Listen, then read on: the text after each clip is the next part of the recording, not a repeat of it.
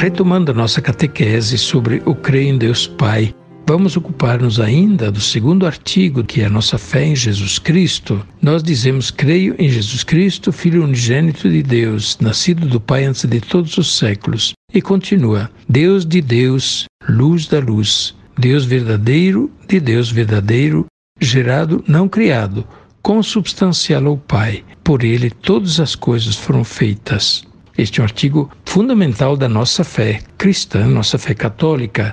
Nós cremos em Jesus Cristo, verdadeiro Filho de Deus, que se fez homem e, portanto, também verdadeiro homem.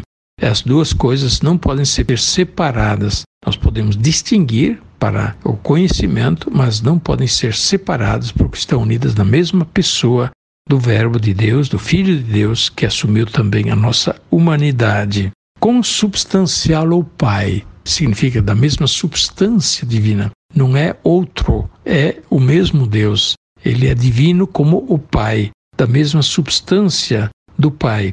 Por ele todas as coisas foram feitas. Diz a Bíblia que o Pai fez tudo em vista do Filho, para por meio do Filho revelar o seu amor, a sua grandeza, a sua glória, e o Filho comunicar isto a nós mediante o mistério da redenção. Pois bem, a nossa fé em Jesus Cristo é muito rica, muito bonita.